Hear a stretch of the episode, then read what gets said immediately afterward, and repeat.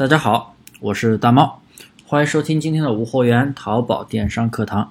今天呀，给大家带来这样的一个内容呢，就是不会聊天怎么办？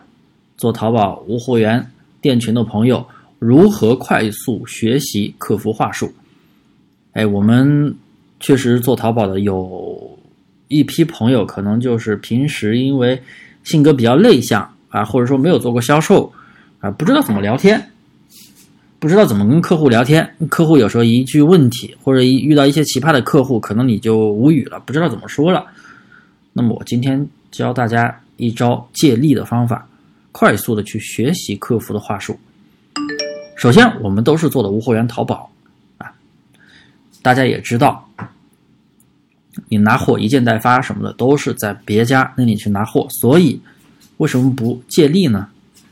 也就是说，当你遇到一些啊，奇葩的问题，你不知道怎么解决的时候，很简单，直接去问你的上家，问采集店也好，问货源店也好，大商家，哎，把相同的问题发给他，他肯定会给你更专业的回复，因为那些大商家他们都是有专业的客服团队，都是经过专业的培训的，啊，各种问题他们都会有相关的一些话术来给你一个回复，那么这个时候，我们是不是？可以去借鉴学习呢。关于客服话术分三个部分，我今天给大家拆解一下。第一个部分，售前部分。那比如说啊，有人会来问你这个宝贝怎么样啊？比如说衣服，哎，尺码偏大偏小啊？有没有色差呀？多久发货呀？支不支持退换呀？等等这些相关的一些基，这是一些很基本的问题。当然还你还肯定还会遇到很多。那种比较奇葩的问题，这种东西你要去及时的去找你的上家，或者你没事儿的时候你咨询，你也可以去咨询一下啊，也是一个学习的过程。一个售前的部分，还有一个部分就是，比如说代付款，代付款，你可以去学习一下人家是怎么催你付款。哎，那么同样的，你店铺里边遇到代付款的订单，你就知道怎么样去催付。这是一个售前部分。第二个就是售中部分，售中部分就是啊，他准备要下单了，或者刚下完单啊，催你发货。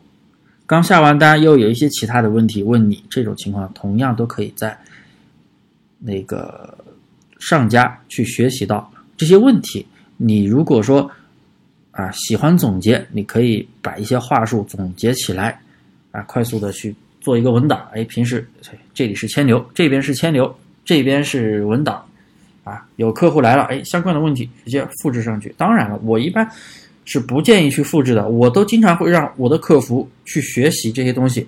这是因为怎么说呢？我如果要去花更大的精力去给他们做培训的话，那我要去准备很多不同的情况，很多不同的问题，那他们还得去不断的去找客服话术去回复。同样的，我经常也有一些学员来问我，那大猫老师有没有一些客服的话术，有没有一些处理什么什么情况的话术？我想说。情况是很多种的，一百种、一万种情况都有可能。那难道要把 每个情况的话术都写出来？那你到时候怎么找？所以大家一定要培养自己处理问题的能力。这个问题的能力是通过你的买家来麻烦你，你去麻烦你的上家，这个过程学习到的。所以大家不要去为你的那个客服工作没做好而苦恼。凡事都有个开头，你哪怕是把一些东西记下来，啊，一个表格，所有的情况都记下来了，那到时候出现了，你还得去在表格里边把不同的情况还得一个一个找，找到，哎，原来是这种答复，还有时候不同的情况，你还又得去把里边的词修改，那还不如自己学会去应对各种不同的情况。所以为什么我的学员经常遇到一些奇葩的问题，他会来找我，大毛老师。哎，我怎么样？怎么样？怎么样？那我都会跟他说，你为什么不去问一下你的上家呢？你的上家可能比我给你的处理方式更好呢。那么他就去问了上家，一般都能很快的得到解决。或者有一些奇葩的情况，为什么我见的会比较多呢？因为我做了这么久，我也会经常去找我的一些上家去偷学啊，因为他们的客服他们专业的人专办专业的事，有专门人处理售前、售中、售后的团队啊，所以啊，平时怎么处理，大家都可以去借鉴学习。还有就是一些售后的问题，比如说遇到恶意的退款原因、品质退款怎么修改，看人家是怎么处理的，你你都可以知道什么怎么处理啊。我一般在我的课程里面会讲一些方式，但是我那些方式。能适用每个人每种情况吗？当然不会，只是一些通用的方式。我的课程里讲的，所以大家遇到了具体情况，所以还是要去找上家，人家怎么处理你就怎么处理。还有就是催评，催评啊，大家的买家号肯定经常收到买家号关联的短信，关联的手机号肯定经常收到短信，收到旺旺消息，就是上家的催评。大家都可以去总结一些好的催评手手段，哎，他们。催评是送什么东西？送红包怎么说的？大家是不是都可以去学习总结一些好的，都去把它哎总结起来，自己以后都可以用。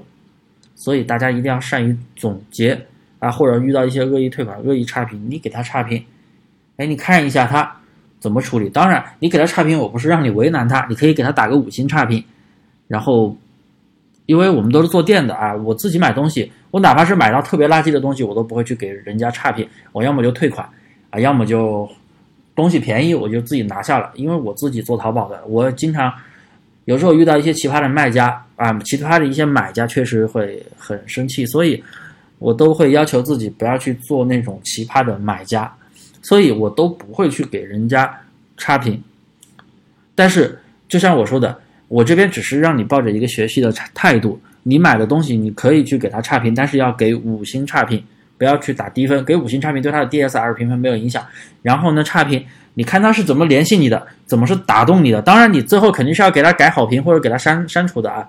我不是让你恶意给他差评，咱们这样做不地道，只是说啊，学习一下这个过程，你看他是怎么样打动你的，你看他是怎么样打动你的，他是怎么把你说服。哎，你觉得啊，确实要去改了。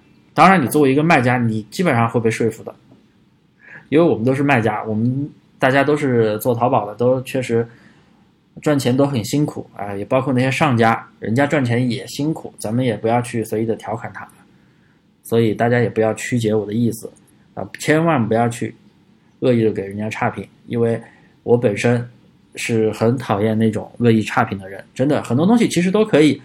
协商一下，你要退款，我会给你退嘛，对不对？你要钱也要补多少，也在我们力所能及的范围也会去补。所以大家一定要注意哦，不要去恶意差评，可以相互借鉴学习。好了，今天的课就到这里，大家可以添加我的微信大猫五三八三大猫五三八三啊，欢迎订阅，欢迎关注，欢迎转发分享，谢谢各位。